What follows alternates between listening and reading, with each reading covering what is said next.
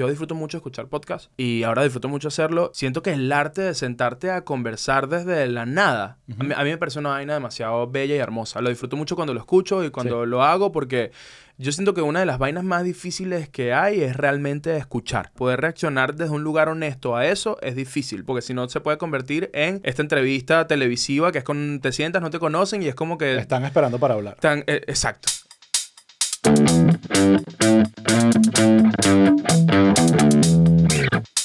Eso era mi casa. ¿Esa era tu casa? Bueno, estábamos ahí jugando FIFA.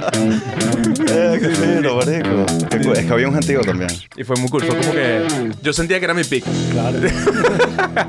Ahí estabas, no jodas. Esto es lo más arrecho. Sí, está arrechísimo. Estamos grabando ya, todo bello. Ya estamos grabando. Coño, qué bello. Así es que se arranca. Bueno, Eliu, bienvenidos. Eh, otro episodio más de Chiste Interno. Eh, siempre se me olvida decir vainas, pero esta vez no se me va a olvidar mencionar a Astro Studios, que es este lugar arrechísimo donde estamos grabando. ¿Qué te parece? ¿Te gusta? Marico, me parece increíble este espacio. Sí. Porque además, es como- ¿sabes que aquí en Miami siempre pasa eso? Que todos son como galpones, como cajitas de fósforo. Y es como que, mierda, ¿qué es esta vaina? No entiendo nada. Y cuando abres la puerta de cualquier galpón de eso, la vaina es un universo que no tiene nada que ver con lo que tú crees de Miami. Sí, Bueno, exactamente. mí me pasó con este estudio. Miami tiene eso, de que las fachadas nunca te dicen realmente qué hay adentro. O sea, todo es horrible por fuera y cuando entras y que, verga, qué vaina tan de pinga. Igual este compound está burda de fino. Yo le llamo Por fuera compound. también es bonito, pero. Sí, por fuera es. Ah, Mierda, este, este- este por fuera es bonito, pero normalmente pasa eso, que no tienes ni idea y que, que no, esto es una pizzería de un italiano hace 50 años y que como que hace 50 años Miami no se creó ayer. No, se creó con cocaína. Eso es lo que dicen. Eh, nada, eh, bueno, sí, Astro Studios es este lugar donde eh, estamos grabando este bello podcast, hacen esto posible y bueno, si están interesados en grabar vainas en Miami que se vean arrechísimas como esta, ya saben dónde tienen que ir. que vos la vista de la I-95. Exacto, sí, esto es en vivo, auto- esto es en vivo ahorita, sea, Sí, sí, sí. Este, este es de noche, estamos claros, ¿no? Es de noche. Eh, nada, bienvenido Eliu, qué fino tenerte en el, en el podcast. Eh, estoy lanzándome esta idea de entrevistar a gente eh, interesante, relacionada, no sé, no necesariamente relacionada a la comedia, pero para hablar de comedia sobre todo. Cool. La comedia es una vaina rechísima y, y bueno, una cosa que nos conecta de alguna manera. Y mm, nada, antes de entrar ya en los detalles de qué estás inventando ahorita, que siempre es lo, lo más divertido, quiero entrar un poquito más en, en- en- en el, el Liu chamito eh, y, y dónde, dónde sucedió todo esto. O sea, Venezuela, dónde empezó todo para ti a la hora de empezar a hacer reír a la gente. Coño, eh, coño, primero gracias por invitarme. Yo me, me- emocioné mucho cuando me, cuando me escribiste porque de una me explicaste como el concepto de lo, de lo que era. Y yo soy muy fan de Comedian Cars Getting Coffee. Bueno. ¿Sabes? Y es como una Esto no es un súper- Lamborghini, pero... No, verga, pero está sí, bien, estamos como en un, en un Aveo o en un Spark, siento yo. Y, y si, yo sé, siempre he pensado, coño, y si yo fuese a ese programa, ¿qué carro le diría? Yo diría que soy un palio. Sí. Vamos a probarlo. Un 4K. Un Corsa. Y me explicaste el concepto y me emocioné mucho porque eh, está cool hablar un poco de las ideas y dónde, de dónde vienen y, y por qué, y por qué las hacemos, ¿no? Ese, ese nice. show es brutal. El que no lo haya visto, recomendado.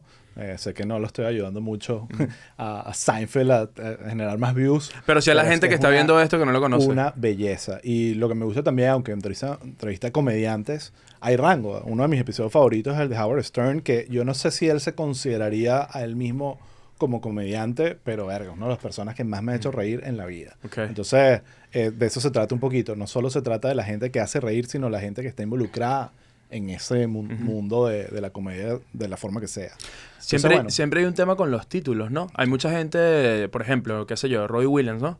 Que- lo podías ver haciendo Good Will Hunting o lo podías ver haciendo stand-up y era un comediante físico increíble y era como que siento que en Estados Unidos eh, se lleva tanto, año- tanto tiempo haciendo eso que puedes ser un actor de drama increíble y puedes ser un stand pero increíble y no hay como esa cosa que siento que a veces tenemos los latinos que es como que no, tú eres esto. O sea, te conocí haciendo música y entonces tú eres músico, te conocí actuando en teatro, entonces no solamente eres actor, sino que eres actor de teatro, no de cine ni de televisión. Y si eres comediante, eres come o eres ¿qué eres? No, la gente está como que le puede gustar o no lo que haces, pero a veces le interesa demasiado, a fin de cuentas, ¿qué eres? ¿Me puedes decir exactamente qué eres? Y Sí. Bueno, es una tendencia normal del ser humano de encasillar. De decir, ok, yo, déjame ubicarte en esta cuestión y ahora yo te voy a percibir como esta persona que me da risa. Y cuando esa persona que da risa decide, no, ahora yo te voy a hacer llorar, es como que siempre hay un proceso de ya va. El otro día eh, estábamos hablando, bueno, con Shakti de, de ese tema Y el otro día, ojo, te lo juro que fue tan raro que no sé si lo aluciné. Capaz esto ni siquiera existe.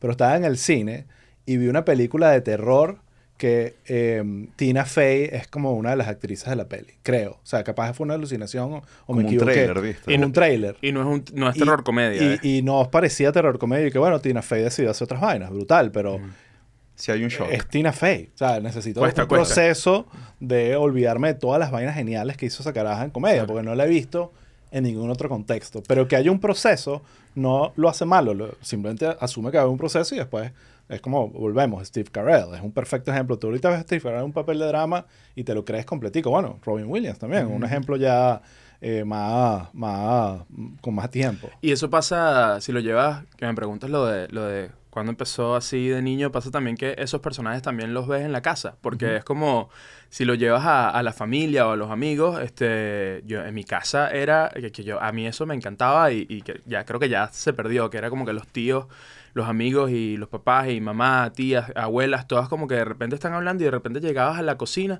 y estaban como en rondas de chistes. Y era como que, era una vaina, que era como que quién se sabía el chiste más arrecho. Entonces escuchaba a mi papá como que, este es un maracucho. Y es un chiste larguísimo y de repente termina risa y no es que comentan el chiste nada, sino que viene el segundo y dice, este era un gallego que, y no paran, y no paran, y no paran. Y yo me acuerdo de ver eso, eso pequeño, era como que, ¿por qué se saben tantos chistes? Ya me pasaba que eh, eh, los anotaba, no todo el chiste, pero anotaba la idea del chiste para ver si yo me acordaba, porque yo quería que la próxima vez que yo estuviese en otro sitio, yo saberme un montón de chistes. Eh, fun fact, con- yo soy muy malo haciendo chistes, así como que "Ua, este era un maracucho, so- soy muy malo. Y siento que eso, eh, que- creo que se quedó en una generación que era muy buena haciendo eso, que viene de Emilio, Sí. eh, un poco del Conde, supongo, ¿no? Que es como que de, de hacer voces y de... ¿no? imitar eh, y eh, por lo menos me cuentas porque tiene muchos paralelismos con mi familia, lo de tu familia, que era mi- la familia, sobre todo la de mi mamá, se la pasaban en ese tema de hacer reír. de- de- de, eh, y no era como que, bueno, somos comediantes, era simplemente unos, unas personas que se echaban sus palos, la pasaban de pinga, les encantaba, to- les encantaba tocar música, era de pasarla bien. Y me acuerdo mucho de eso, de imitaciones, y no era imitaciones y que, bueno, vamos a imitar a Lucinchi, qué sé yo, era como que vamos a imitar al vecino, ¿sabes? Entonces era todo reventando al vecino, o sea, era, era ese tipo de cosas que, que era como que, wow, qué divertido hacer reír, y mencionas algo que es muy importante, que es como que empiezas a ver, ok, yo, yo quiero llevarme esta energía a mi grupo. O sea, déjame Sí. ver cómo yo puedo agarrar esta vaina de poder sentar a cinco o seis personas y que se Ujú. caigan de la risa en una vaina, pero ahora quiero que sean mis panas del colegio Sí, sí, sí. o mis panas de lo que sea, ¿sabes? Eso, eso tiene, eh, tú te acuerdas de esa transición al momento que ya no es solo tu familia, sino tus panas, ese grupito inicial que yo siempre llamo como los primeros comediantes que tú no sabías que te estaban ayudando. Con, con mis primos, Ah, que veíamos primos, eso y un poco emulábamos es- eh, esa vaina y de hecho había, fíjate, los tipos de humor, porque mis primos siempre amaron el tema del chiste peo. Y de repente como que, coño, este, qué sé yo, estamos jugando FIFA y te meten un gol y aparte de meterte el gol y te van ganando, se, se tiran un peo. Y es como que, marico, no me puedes hacer esto. O sea, ¿qué hijo de puta es esto? Tú eres loco. Entonces es el chiste peo y lo combinas un poco con los chistes que ya vienes escuchando, pero también te das cuenta que ese chiste que te aprendiste de tu papá y de tu tío, a lo mejor en tu grupo ya ni siquiera pega porque también ya hay otra dinámica que se está generando. Sí. Y, y a lo que llamamos el tema del, del- del- de los personajes, de que este comediante es actor o es músico, te decía que yo siento que uno siente eso de pequeño, que es como que tú ves en una situación de fiesta, ves como, ves a tu papá y dices como, este bicho es un comediante arrechísimo. O sea, como que este, si se lo propone, ¿me entiendes? Como que, y de repente el día siguiente es como que, mira, ¿qué pasó? Me, la- y la tarea. Y es una gente como súper seria y es como que, como que todos estamos como, si te pones a ver, todos estamos en un personaje todo el tiempo para poder, para poder encajar en un espacio. Y, tú- Claro. y creo que con el tiempo terminas decidiendo si te quedas con dos, tres personajes. Hay gente que es un solo personaje siempre, que me esa vaina siempre me ha impresionado. Sí. Conoces a esa gente, ¿no? Que es como que, ¿qué bolas este personaje es esta persona siempre? No le importa un carajo nada. Eh, y entonces, coño, y creo que me pasó eso, que eh, con mis primos empezó a generarse esa dinámica De eh, creación. de, de creación y que también esa vaina como que también pasaba, yo era, yo era el menor de tres que siempre nos pasábamos juntos y creo que yo tenía que generar una velocidad de respuesta Claro. todo el tiempo porque si no me pisaban a mí, ¿sabes? Esa Claro. joda Claro, y, el- el- el- y la medio bullying como mecanismo de como defensa. mecanismo de defensa y yo siempre me consideré que, eh, que, que yo podía más que ellos verbalmente. Sí. Entonces, y siempre me pasó este peo, estas situaciones siempre en la calle, como que si te metías en un peo o en un problema y querían, como, como que me querían entrar coñazos en el colegio, yo siempre eh, pueda salir verbalmente de esa situación. Como que, como que yo, yo, yo te iba a envolver. Yo te iba como que, marico... La comedia es una manifestación de inteligencia sin duda alguna. No solo de libertad de expresión, sino todo, pero en verdad requiere cierto nivel intelectual para poder hacer comedia, ¿sabes? Y para poder generar algo que le cause risa a la gente. Entonces, eh, no es inusual. En el caso, creo que eh, lo que cuentas es bastante light. Estás ahí con tus primos, bueno, pero hay casos de comediantes que básicamente crearon su comedia de, de una profunda oscuridad en su Mm. casa o en su familia y empezaron a utilizar el- la, la comedia como mecanismo de defensa. Hay un- uno muy particular de un comediante americano que creo que conocen, que se llama Stephen Colbert, que es el que tiene ahorita el Late Show en, en, en CBS, pero él tenía uno de mis programas favoritos de comedia en Comedy Central que se llamaba el Colbert, eh, el, el- el Colbert Show, eh, el- eh, que era como un show de política de él. Él er- viene como una familia muy religiosa, eh, creo que Carolina del Norte o algo así, y su papá y su hermano se murieron en un accidente aéreo cuando él tenía sí 8 años. Y esa Mierda. vaina, eh, por supuesto, como imagínense, cualquier familia destruye la, la- la alegría de cualquier hogar. Entonces él, él cuenta, uno ve las entrevistas de él, que él generó la comedia y el- eh, su vínculo con la comedia de simplemente tratar de hacer reír a su mamá, que era la persona más infeliz del mundo. Ujú. ¿no? Alguien que se te Mm, mueran tus qué hijos, que De se te bola. muera tu, tu esposo y ahora tienes que echarle bola a, a todo esto tú sola. Su, su labor se convirtió en ser el payasito para que su, poder sacarle risas a su mamá. Bueno, y ahorita lo ves y el tipo es el carajo más cómico del universo. Entonces, eso es interesante. No todos son así. A veces que son, la el comediante viene de no, el payasito del salón, todo lo contrario, el que era la fuente de alegría y risa desde que salió del vientre de su madre. ¿Te, te- te sien- te sientes identificado con, con ese formato? O sea, ¿sientes que lo, que- lo que tú creas viene, viene desde ese lugar, desde la tragedia? A mí me pasa que... No, para nada. Yo fui un niño demasiado feliz. O sea, para mí tiene que ver con eh, la... el- Uno aquí envidioso, como que fue demasiado verga, feliz. Como que, verga, marico. No, yo sí lo digo. Ah, verga, no, qué arrecho, ¿no? No, carajo, súper feliz, arrechísimo. Felicidades. Súper feliz. Eh, y que más bien el, el hecho de que tuviese una familia que le encantara tanto reírse, lo que me hizo fue como una especie de catador de comedia, de alguien que viera y que viera, esto funciona, esto da risa, esto no, esto, ¿sabes? Como de, y de, y de después enfrentarme a comedia en televisión, vaina, qué sé yo, desde Radio Rochelle hasta especiales de stand-up en Comedy Central, eh, y, y poder verlos y, y- y- y disfrutar de esa vaina. Bueno, felicidades. Qué Eh, bueno que vengas de una familia sí, funcional, Claro, sí, sí, sí.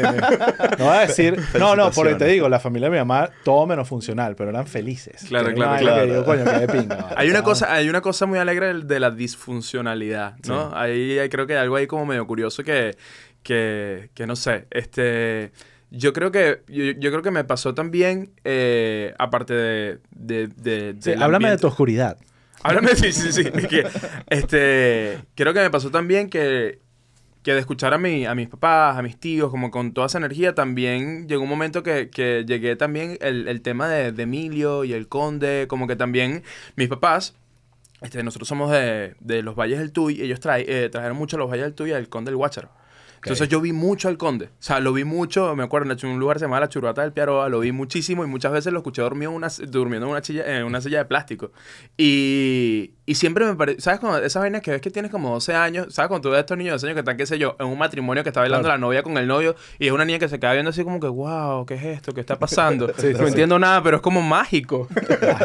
bueno, creo que me pasaba eso, que yo vi ese carajo y era como que, ¿qué es esto? Y toda esta gente se ríe y es como que, mierda, qué arrecho. Y yo creo que de esas experiencias ya yo sabía que yo, que yo no sabía que quería ser comediante, pero yo sabía que yo quería estar en un escenario este, haciendo lo que me gustaba hacer afuera, porque también era como que no vengo tampoco de ese lugar desde mi vida fue muy dramática y ahora voy a hacer reír, sino creo que desde el lugar muy egocéntrico de cuando tienes 12 años, estás en el colegio y, y mi manera de congeniar siempre era tratando de que eh, si todos sacamos 08 en el examen, marico, es demasiado gracioso que todos sacamos 08 en el examen. Entonces, mierda, ¿y cómo lo va a decir mi mamá? Huevón, te van a joder, marico.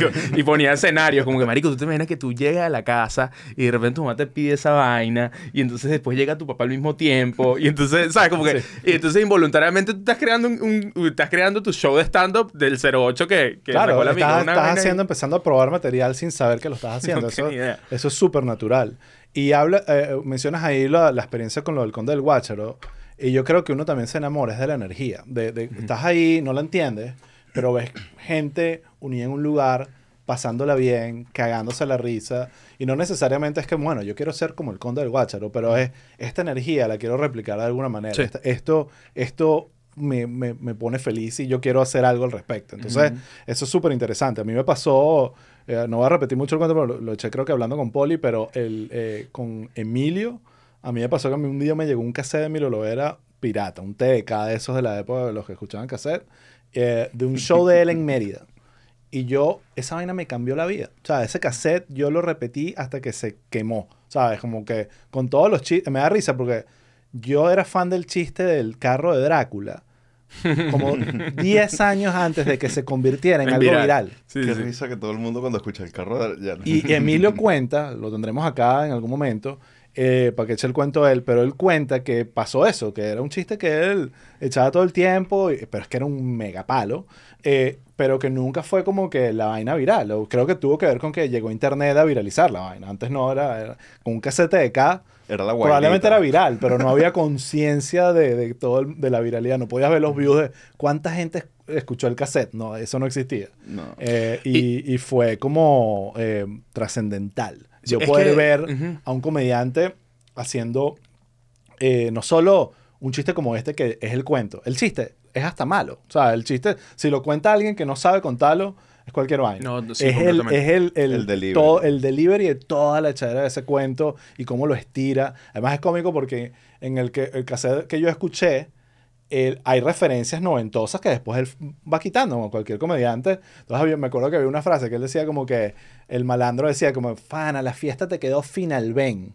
Finalben era que si una institución financiera de los 90 que cualquier persona que tiene o sea, ma- menos de 35 años no tiene idea, como ustedes que creo todos se quedaron. que sí, que- que- que- idea. ¿Qué Final, vaina es esa? Ah. Pero cualquier persona que, coño, que tiene 45 años o más, eso, ah, ok, con era como un banco importante. Algún Venezuela. día se hablará así de Cadivi. Exactamente. Entonces, eh, eso me pareció eh, fascinante.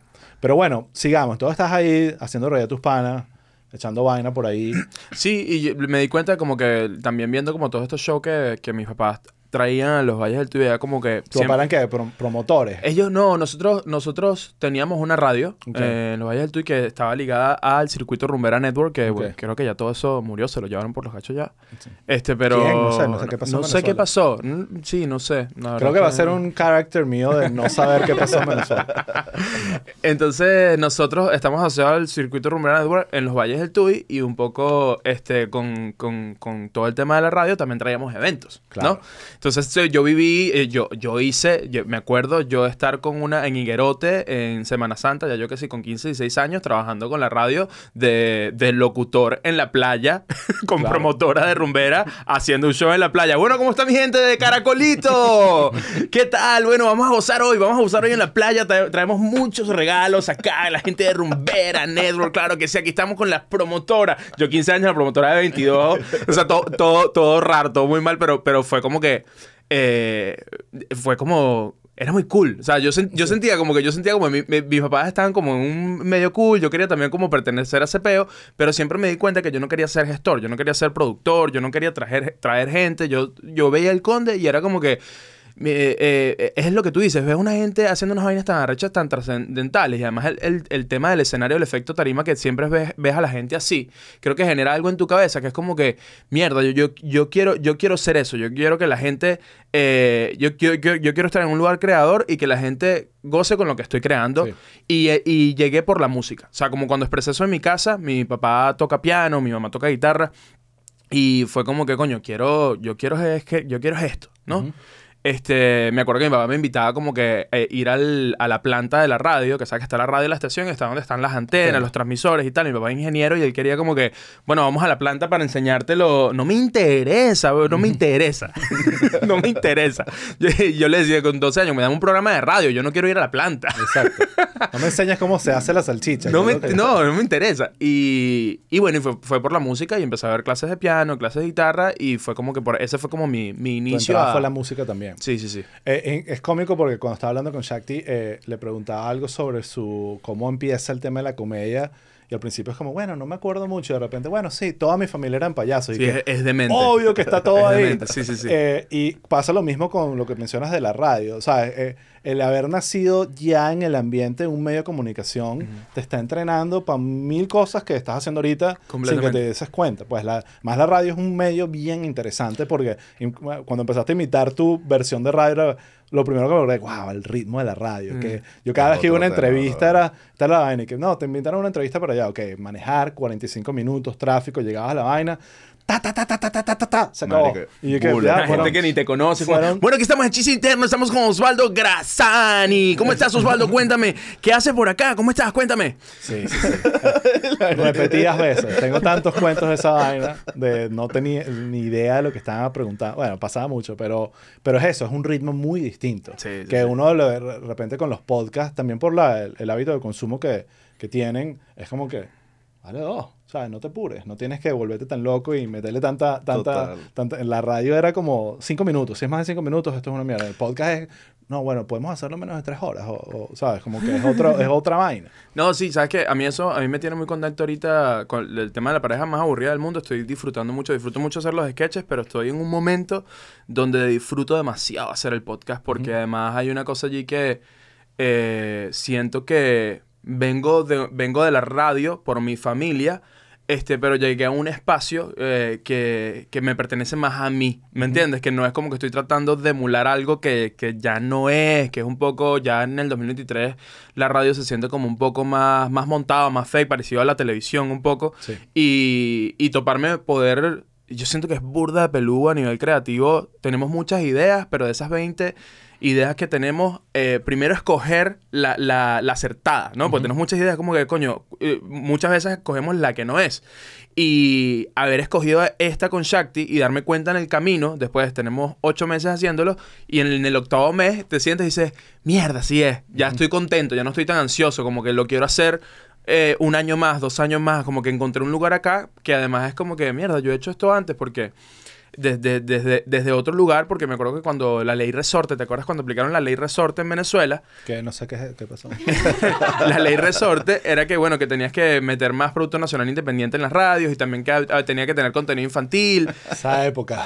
Desde empezó- ese lugar... Lo más cómico fue cuando empezaron todas las radios a aplicar lo que ellos creían que era la ley resorte y era que si pura música llanera todo el día. Era como que nadie entendía Brother. bien qué era lo porque Bueno, el, el, el, El neo- el neofolclore de la mega. Oh. Era como que era vinilo versus, pero en joropotuyero. Sí, sí, sí. Marico, maldita sea. Sí, sí, sí. Sí, sí. Bueno, y desde ese lugar, un día llega mi papá y mi mamá a mi casa y me dijo, mira, eh, vas a hacer un programa de radio.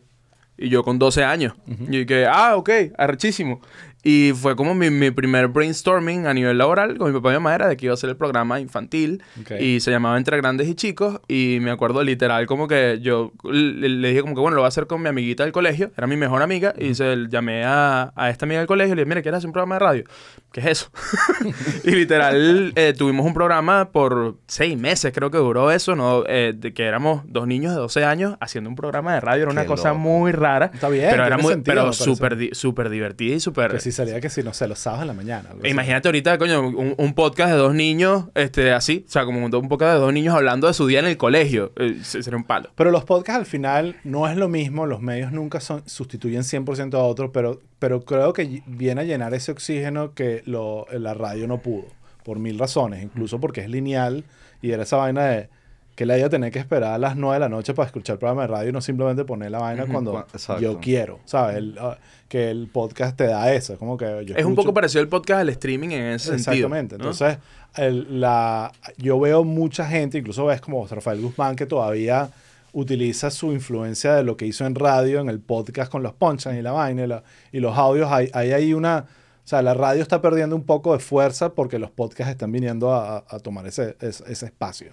Porque lo puedes escuchar en el carro. Porque eh, eh, al final el tema de los contenidos de audio tienen ese tema de que tienen una funcionalidad adicional a los contenidos de video, que es como puedes hacerlo mientras estás haciendo otra cosa. Sí, puedes Por eso- consumirlo mientras tu atención Por no eso allí. radio, en, un- en un país como Estados Unidos, donde todo- uno está montado en un carro todo el tiempo, eh, tiene un valor importante. Tenía, ya no. Ahorita vino la radio satelital y los podcasts y ya, se acabó.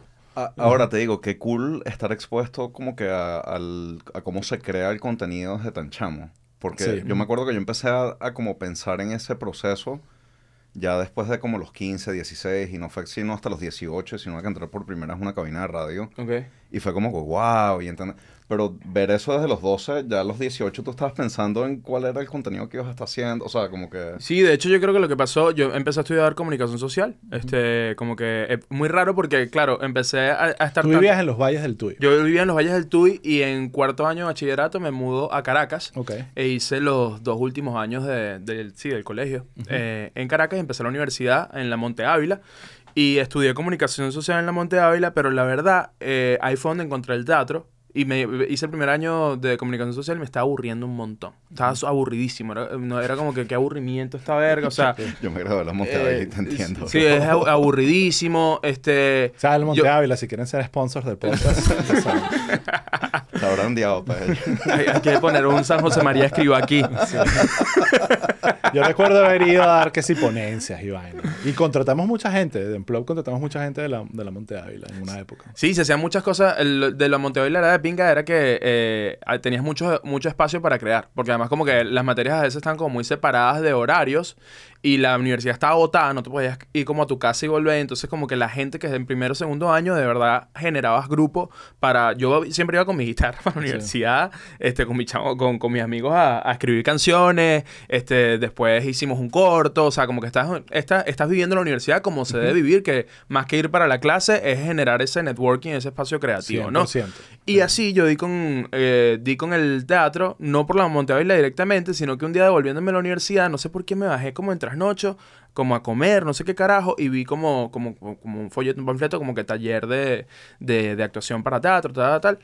Y yo, yo, yo nunca, o sea, como que yo nunca había ido a una obra de teatro que me, que me volara la cabeza y me pasó que en esa época vi Baraca, que es una obra de comedia. Me acuerdo que estaba Iván Tamayo, estaba Héctor Manrique. Y nunca había visto como comedia en teatro que, me, que fuese como que, mierda, qué recho esto. Y me acuerdo que vi eso y dije como que, verga, yo, algu- yo, quiero, yo quiero hacer una comedia en teatro eh, alguna vez en mi vida. No era como que me quiero dedicar a esto, pero coño, yo quiero, yo quiero ver qué coño es esto, ¿no? Entonces inmediatamente dije, me metí en el primer taller que vi, me acuerdo con la gente de Tumbarrancho Teatro, una gente increíble.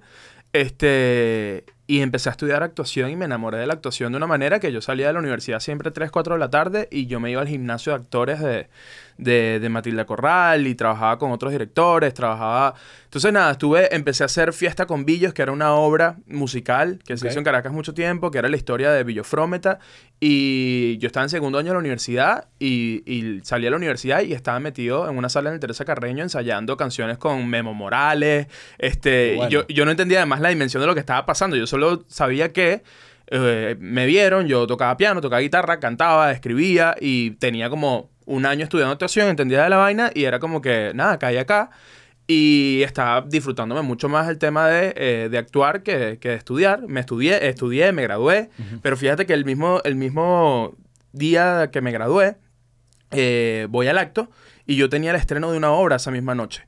Y yo quería, me podía poner un understudy, pero, o, o un cover para esa noche, pero no, yo quería estrenar mi obra. Y me acuerdo que yo no fui a la fiesta de mi graduación, y, o sea, yo me, me gradué y le dije a mi a mi papá y mamá, mira, voy a la obra, nos vemos un rato. y y fue, fui a la obra y después celebramos en mi casa. Pero yo tengo que ir a hacer mi obra. Y creo que esa decisión fue una de las primeras decisiones como adulto que yo sentí que esto, esto, marcó, esto marcó mi vida. O sea, como que yo estoy, no rechazando, pero sí estoy poniendo esto un poco a un lado porque mi, algo en mí, algo en mi espíritu necesita eh, desarrollar esto. No sé para dónde va, pero necesito hacer esto. Entonces que creo que, creo que partir, después de eso, más nunca quise bajarme de un escenario o de un espacio creativo, por así decirlo. Entonces, eh, em, como alineado a lo que estás contando, eh, tú le llegas a, a la comedia eventualmente, pero es a través del performance, de la música y de la actuación. O sea, y, y- y no necesariamente porque este es mi quest para llegar a hacer este show de sketches que voy a hacer en No, el no, no, no, no, no, fue- simplemente, Esto es lo que me está gustando hacer ahorita. Sí, yo creo que, yo creo que de hecho a mí la actuación me, me ha dado mucho hasta mi relación con Shakti, porque fue, la conocí, la conocí actuando. Y creo que también me dio como ese.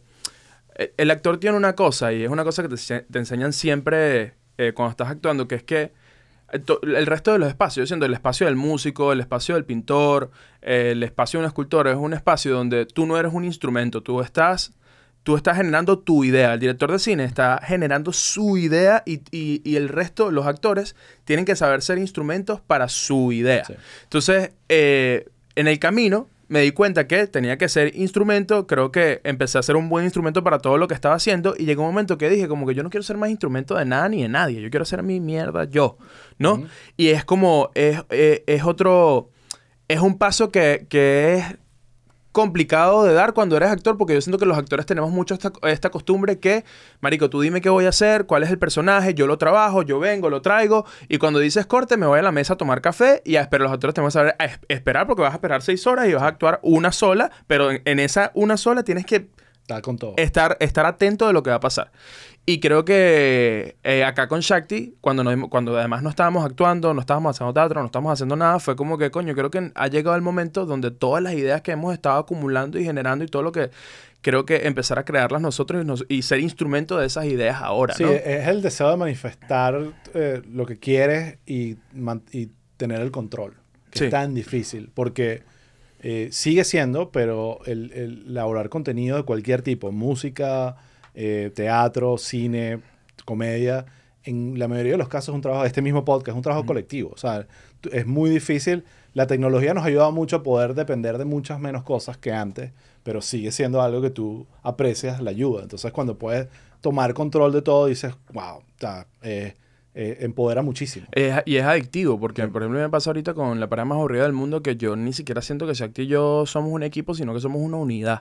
Es muy raro, es muy loco Sí. y nos cuesta mucho soltar siquiera un editor, eh, la edición del podcast. Es como que, eh, es como, Chuck y yo somos, Chuck somos uno solo y eh, es como que hay, hay decisiones que ella ha tomado que no la discute conmigo porque no estoy en el momento y hay que tomarlas ya y viceversa y es como que no importa. O sea, lo que tú digas o lo que yo diga es como que es exactamente la misma vaina, aunque la idea después ni siquiera me guste. ¿no? Exacto. Eh, ahora, ¿en qué, qué año estás? Estamos hablando cuando estabas en la Monte Ávila haciendo teatro también. Este, yo creo que esto es desde... Yo empecé a estudiar en la universidad en el 2010, como del 2010 hasta el 2015. Estuve en todo ese, en todo ese peo. Me gradué y me voy a vivir a Canadá. Eh, en Canadá grabo música. Me pongo a grabar música en, Va- en Vancouver, que fue lo, lo primero que ¿Por grabé. qué te fuiste a Venezuela? Me fui de Venezuela porque me, me gradué, no tenía un carajo que hacer porque Venezuela estaba como que... Era todo como una locura. Qué locura. Eh, no, no, ni idea. ¿no? Este, y, y nada, y mis papás me ayudan a, a irme a estudiar inglés un rato, de como que, bueno, pues, me quiero ir seis meses a, a ver el mundo, pues, a ver qué, qué carajo está pasando. Fueron honestos y te mandaron a Canadá, no como esa gente que no, lo- los estoy mandando a estudiar inglés a Weston. Y tú, Suerte. No, eh, fue lejos, eh, fue Sí. hasta Vancouver que cuando llegué allá me di cuenta como, mierda, estoy lejos, estoy, estoy lejos. ¿Qué tal esa experiencia? Arrechísimo. Eso fue arrechísimo, 2016, por ahí. Eso fue como 2015, 2015-2016. Ok. 2015-2016.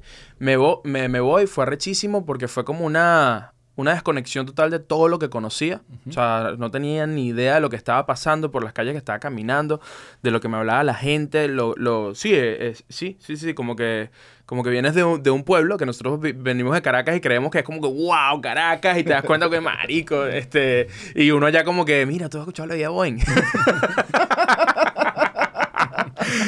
Y conectas como. Yo llegué allá a vivir con, con un carajo que, un productor arrechísimo. Este, y tenía como una banda en Vancouver que era como decir eh, vinilo versus de Vancouver. Ok. Porque además en esa época, eh, época pantalones tubitos, boticas, ¿sabes? Como que. Este. Y el carajo, nada, empezó como que, marico, ¿quieres como que ayudarme en los shows, tipo con los equipos? ¿Cómo se llama? Road manager, ¿es que se llama eso? Como, que, Roadie. lo que- eh, como un roadie, ¿sí? Y nada, voy a un show de él y me doy cuenta que carajo es un músico arrechísimo. Estoy viviendo con un músico arrechísimo y no, sa- no sabía. Y, y empezamos a hacer música los dos. Y un día él me dice como que, coño, tengo todo el equipo, tengo todo. Yo nunca he grabado música en español. Y me gusta lo que, lo que escucho de lo que estás haciendo, aunque no entiendo un carajo. Y vamos a grabarlo. Y me acuerdo que le digo al carajo, ¿quieres que te traduzca la... para que sepas que, de qué va la canción? Y que, no, no me interesa. Me dijo, no me, inte- no me interesa la no letra. o sea, no me, es como que me gusta lo que está sonando y quiero, quiero poner allí lo que, musicalmente lo que yo pueda poner. Y fue Y ese carajo es Maluma. Y tú, mierda. ¿Te imaginas? Maluma canadiense. Maluma canadiense. Era Justin Bieber. Justin Bieber. y que mi roommate tenía 11 años. Y nada, marico, grabamos. eh, eh, fue el primer EP que grabé. este, me vengo con toda la, la ilusión del mundo, me devuelvo a Venezuela como que, coño, grabé este material, quiero ir a tocarlo ya, quiero girarlo ya, quiero... Y literal llegué con toda la fuerza a hacer gira de medios, a tocar como un par de sitios y de repente, 2017, no sé si sabes, eh, Venezuela estu- eh, eh, está en una dictadura, ¿no? ¿Tú podrías señalarme a Venezuela en un mapa? Marico, te, te iba, te iba a decir, no sé si sabes, Venezuela está en una dictadura y me, me, me dio nervios, weón. O sea, el PTSD es real, weón. bueno, Fue como que te iba a preguntar, ¿yo puedo decir esto acá? Sí, sí puedes. Ok, ok. sí. No te van a votar como en Globovisión, ¿no? No, no, no. Estamos, estamos- en otro país. Y ya yo tengo todas las cosas. Ya, ya Maduro habló de mí, Chávez habló de mí. eh, Chávez habló de mí bien. Ah, pero tú, tú eres Eso- famoso, marico. Sí, sí, sí. Ah. Bueno, yo no, pero lo que hice. Ya, menos mal, uno fue animación y uno no ponía su cara enfrente. Pero lo más genial de Isla Presidencial es que cuando Chávez habla de Isla Presidencial, es para jalarle bola. Y para decir que hay un video por ahí en YouTube, lo pueden ver. Sí, sí, me, me- me imagino Osvaldo, épico este me imagino. Osvaldo defendiendo su, su caso de asilo mostrando isla presidencial. Lo llevan, yo le- Vamos a ver si tu caso de asilo es real. Mira, Y yo sale hice... la gente que no, pero tú sales aquí que eres pana de Chávez. Chávez. A Chávez le gusta la vaina. Sí, sí, vamos a esta parte de la botas, ¿ok? Eh, ¿Por dónde y- íbamos? Y, después. Maduro sí no le gustó tanto. Pero bueno, nada, eso. Nada, regresas a Venezuela con tu... Ah, bueno, con toda esta energía, con esta ganas como que sí, vamos a hacer música. Y, y nada, estuve un año y, no, lo- ¿sabes? Todo cerrado. Todo, Todo, sí. todo, si, si, si no marchaba eras un loco, ¿me entiendes? Sí, o sea, que había que estar en lo que había que estar. Y estuve allá un rato y decidió irme a, a Bogotá, que tenía familia allá, a, a seguir conociendo. Dijo, bueno, vamos a seguir dando vueltas, vamos a seguir creando en otros lados. Yo no conocía Bogotá, tenía eh, unos tíos allá, me dijeron, vente un rato para acá, me voy un rato para allá. Este, Shakti también está allá y ahí Shakti y yo nos juntamos y más nunca nos volvemos a separar. Antes de hablar de Shaktika, vamos a hablar de eso. Pero hablemos de la música. Escuché un poco lo que hacías, me gustó bastante. Cuéntame, eh, me, me llama la atención cómo, cómo decidiste que este es el tipo de música que quiero hacer. Viene de influencia familiar, ¿sabes? Como, como, Sí. ¿Cómo te catalogas como músico? Sí, creo que no, no lo sé. O sea, creo que como músico, y de hecho sobre todo ya a este punto, porque tengo un rato que no, Eres como no estoy en ese lugar. compositor Ujú. también, no es solo que, bueno, sí, es que soy- no, no, no, es que nunca, nunca, nunca fui músico. O sea, como que a mí me pasó que yo empecé a estudiar piano con el profesor Milton, me acuerdo, que traía como sus libros y entonces, bueno, hay que para atrás para Lisa bien tocada para la próxima clase y yo estaba en la semana, yo estaba era tratando de sacar este crimen de Gustavo Cerati. y llegaba como que y para Lisa qué tal, como que ah sí, aquí está para Lisa, pero mira la espera me agotó. Y yo así con tres acordes. Y él me decía no no no este, no eso no es así. Entonces, vamos con el libro. Entonces eh, era ese alumno que como que coño quedé pinga la clase de piano pero me ladillaba mucho la, la metodología Sí, y sí. llegar como que yo no quiero teoría. entonces, este, me acuerdo que le- mientras estudiaba piano, le decía a mi mamá como, coño, yo quiero aprender a tocar guitarra también. Y ella me enseña cuatro acordes.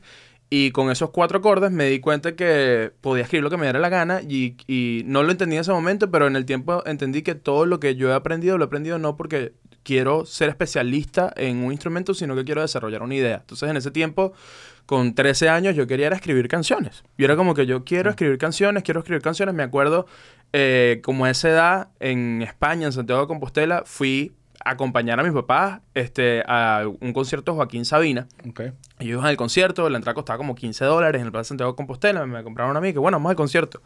Y salió Joaquín Sabina, se sienta con un cenital y toca peces de ciudad, el cigarro que se está fumando lo pone aquí en el cafotrato, lo pone allí, el humo, el humo, Sí, sí, eh, sí. eh, una vaina poética loca y, y me engancha la imagen y escucho peces de ciudad.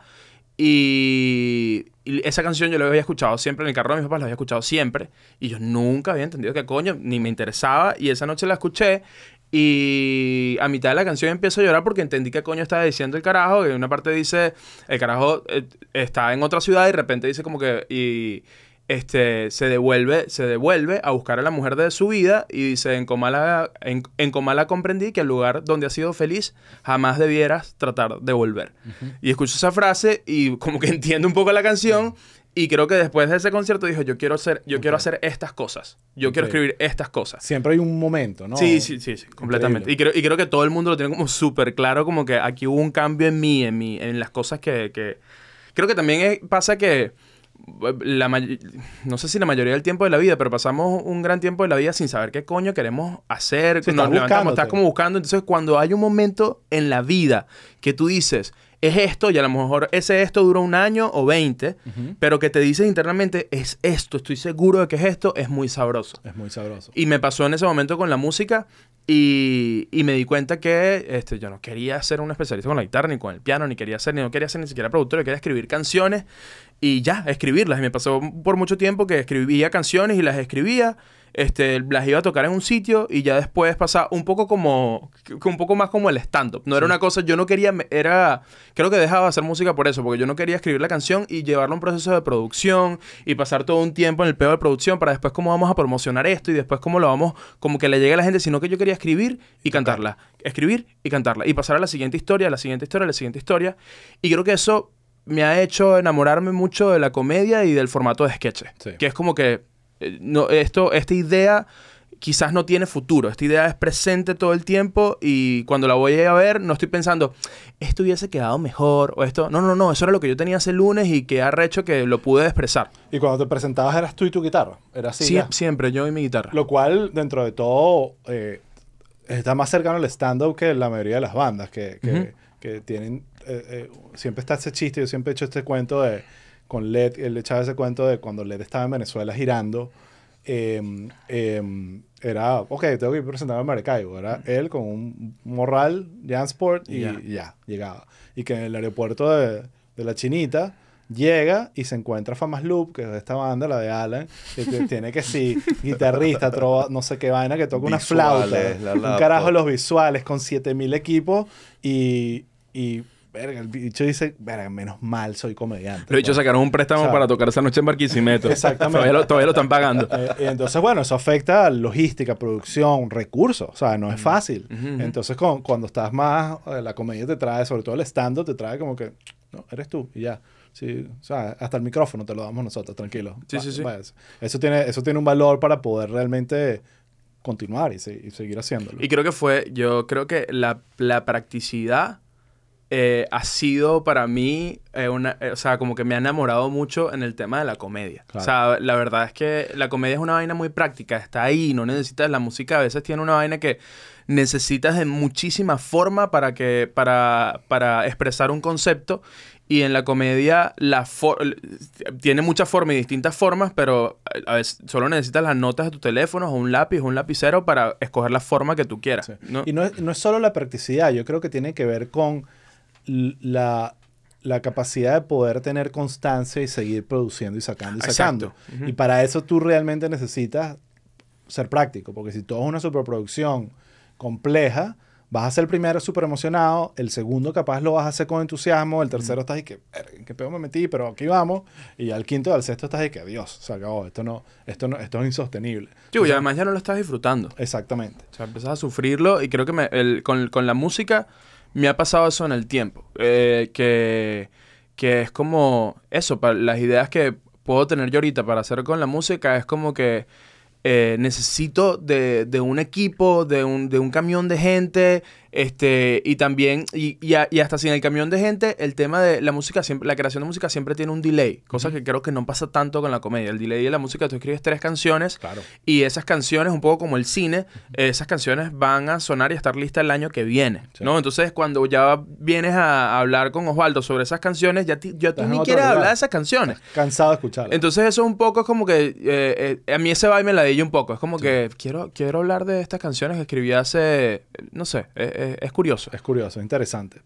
Eh, ok, te vas a Colombia. O sea, decides migrar de Venezuela porque obviamente te provoca. No había ninguna razón para querer. o sea, Coño, porque, marico, o sea, uno no puede estar en el mejor país del mundo toda la vida. Uno tiene que salir a ver No, cómo uno- está la gente que sufre, ¿no? uno es ciudadano del mundo. Uno es De ciudadano bola. del mundo. A lo, a lo Bolívar. Entonces te vas a Colombia y ¿cómo, cómo fue esa experiencia? ¿Cómo, cómo, cómo te fue por ahí? Coño, lo primero que me arrechó de Colombia. Mi primer peo con Colombia. No, fue, fue, fue, fue muy interesante. El, yo creo que fue la primera vez que yo salí al mundo eh, sin protección. ¿Sabes? Como que cuando yo fui a Vancouver, yo fui a estudiar y hay como un sistema, ¿no? Tú estás como un poco en el campo de la universidad y estás conoci- conociendo gente, estás un poco controlado. Y en Colombia fue un poco como que, bueno, me voy solo a ver qué coño. Y fue como ese choque migratorio de como que mierda, huevón. ¿Qué? ¿Qué? qué- ¿Esto qué año es? ¿2018? 2017, 2018. Ok. Como que yo volví de Canadá 2017 y creo que ya a mediados de 2017, 2018 me voy a, me voy a Bogotá. Este. Es y- igualita a Vancouver, me imagino. Idéntica, weón. Sí, Sí. sí, sí. El, el frío, supongo que Sí, puede ser. Exacto. que hay, hay días donde en los dos sitios hace 15 grados al mismo tiempo, ¿sabes? Como que, como que son parecidas en ese sentido. Y me pasó, por ejemplo, en, en Bogotá, la experiencia más, más de pinga que tuve en Bogotá eh, fue que empecé a hacer teatro de calle con, con Shakti y su papá, con mi suegro. Ok. Y era, era, era, era muy loco, güey. Brother, ese statement estuve que mi suegro, mi esposa y yo. Sí, sí, sí, sí, sí. Fue, fue muy loco. El, eh, primero, la experiencia de llegar y trabajar en lo que sea. Como que, bueno, hay que llegar, hay que conocer gente, hay que trabajar en lo que sea, ver qué coño pasa. Y caes en unos trabajos de mierda, eh, simplemente por la naturaleza del trabajo que no te gusta o porque eh, estás con gente de mierda que no te quiere en su país o lo que sea. Este, y en ese hacer y en ese buscar... Eh, después de un rato estar allá, Shakti y yo que estamos eh, ya saliendo, decimos como que vamos a vivir juntos, porque estamos, nos vemos todos los días y tenemos como que, ¿cuál es el peo? Vamos a vivir juntos. El concubinato, pues. Eh, sí, sí, en el Sí, concubinato, Sí, sí, este, que nunca lo firmamos, ojo, o sea, fue, fue medio ilegal. Bueno, van para el infierno, se los digo. Con todo. Bueno. con todo, con todo, con todo. Este, y en ese vivir juntos, este, estaba el papá de Shakti en la ecuación. Cosa que ahí sí yo digo, mierda, ok, esto no, creo que no es lo común. Sí. No es como, no- está... inusual. Pero literal, como que nos sentamos los tres y es como que, miren, o sea, como que es más económico, hay un apartamento, podemos vivir todos juntos tranquilos. Y entonces también yo estaba como en esta cosa, porque además, este, yo vengo como de un lugar más conservador, más, sí, familia conservadora, y es como que, verga, yo voy a vivir con esta caraja, pero que vamos a dormir juntos, y su Ojo, papá no está al suena, lado. no suena muy no- conservador eh, una familia que tenía una estación de radio llamada que si Rumbera Network. No, pero, pero, pero digo conservador en el sentido de que, por ejemplo, vivir con, con tu novia sin casarte Claro, es sí, como sí, que, coño, pero no te vas a casar. Y como, no, no, no me voy a casar, voy a ir con mi novia y ya, ¿no? Era, eh, que eso era una conversación, pues, como Sí, que... sí, sí, eh, entiendo. en- entonces, mi familia también. entonces es como que, no, sí, voy a vivir. Y entonces yo le agregaba la ecuación eso. No, y mi suegro también va a estar en el cuarto de al lado. Tranquilo, voy a dormir también con el suegro. Supervisando. Eh, y entonces, y eso era, eso era la cosa, que uno, yo venía un poco de esta mentalidad y de esas relaciones con, con, con novias en la universidad, de eso, pues, de que tu relación con los suegros es como que mosca, ¿no? Como que... Claro. Y aquí mi relación con mi suegro era de amistad, weón. Era de amistad y como que ustedes son novios, eso es peo de ustedes, yo estoy en mi peo, todo bien. Y a mí esa dinámica me abrió un mundo. Fue como que, verga, qué bolas, podemos ser felices, esto no puede ser un peo, qué loco. Este, y, y Arnoldo, que es un carajo que él, él es payaso, artista plástico, actor, productor, como que hace un montón de vainas, estaba en Bogotá, estaba en esa movida, estaba creando ese lugar. Y yo le digo como que Arnoldo, lo que tengas, ¿no? yo, o sea, no, o sea, yo estaba que si vendiendo cursos de inglés. y dije, marico, lo que tengas, dime, quiero darle... Y nos dice a mí tengo este proyecto y vaina, hacer teatro de calle, este... Y marico, empezamos a hacer teatro de calle en, en el centro de Bogotá a las 12 de la noche. Y creo que allí es como el contacto más directo que yo tengo, eh, creo que es el único que he tenido con el clown como tal. O sea, estar a las 12 de la noche reventado eh, haciendo un show de, de esgrimistas, clown, ¿no? Y, y, y- y lo disfruté tanto. O sea, fue como que... Increíble. eh, fue increíble. La experiencia fue... Este, fue increíble porque además el show era irrumpir en bares.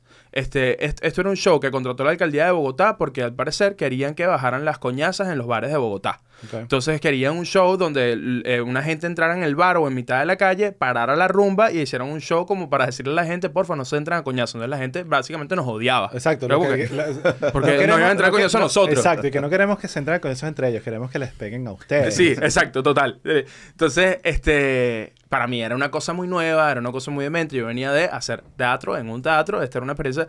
Y me pasó mucho que después de eso, yo sí sentí como un superpoder de que yo podía hacer lo que me diera la puta gana. O sea, ya había hecho música, este, toda la universidad hice teatro, ahora estoy haciendo teatro de calle en Bogotá. Y creo que cuando decidimos venirnos a Miami, creo que Shakti y yo traíamos un poco esa energía de que lo, eh, como que, marico. O sea, vamos a volarnos la cabeza, vamos a hacer algo que no, o sea, como que aquí, por ejemplo, llegamos y era como que hacemos microteatro y era como que no, no, no nos tripeábamos mucho el mood de, de- de- de- yo, bueno, odio el microteatro.